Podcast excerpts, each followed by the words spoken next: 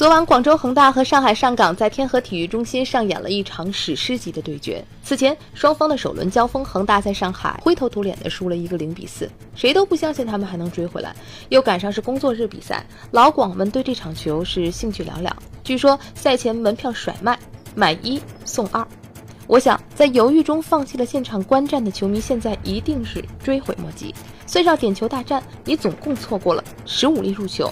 两张红牌，以及令人目不暇接的反转，比如九十分钟恒大连追三球，补时终于绝平，将比赛拖入加时；再比如加时赛上港上来就被罚下一人，绝境中浩克获得了一个位置极佳的任意球，他把球裤撩到大腿根儿爆射，隔着电视屏幕我都能感受得到球擦头皮而过的威风。上港也由此再度将比赛翻了一番，此后他们竟然又迅速坠落到了九打十一的决定。甚至直到最后的最后，恒大又获得了一粒点球。此时，大家还是想象不到最后的结局。在轮盘赌一样的点球大战中，上演帽子戏法的高拉特竟然成为了出场十人当中唯一一个失手的。就这样，恒大站着死在了亚冠东亚区决赛的门槛上，就在自己的主场天体，睁着眼凝固成了一座丰碑，而上港则绝尘而去。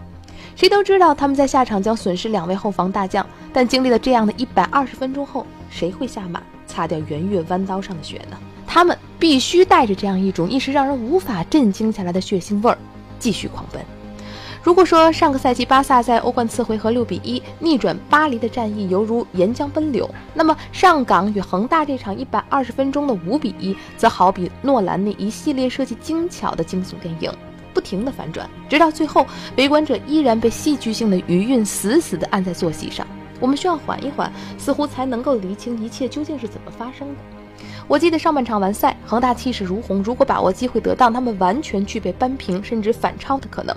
很多人，包括我自己在内，都在社交媒体上开玩笑地写道：“以后这种系列赛，谁都不敢首回合赢四比零了。”其实这里面有一个隐秘的心理困境。足球场上，三比零是通常意义上的巨大差距，而四比零则意味着无法挽回。落后一方横竖也是一刀，倒不如壮烈一把。这是每个主帅必然会有的选择。球员当然也会毫无折扣地去贯彻主帅的布置，他们会倾其所有将球往前传递，甚至对后防空虚都无所畏惧。而领先的一方呢，难免保守。开始是懒散的带球，眼看对方扳回了两个，气势抬头。该守还是该攻，又开始了一轮天人交战。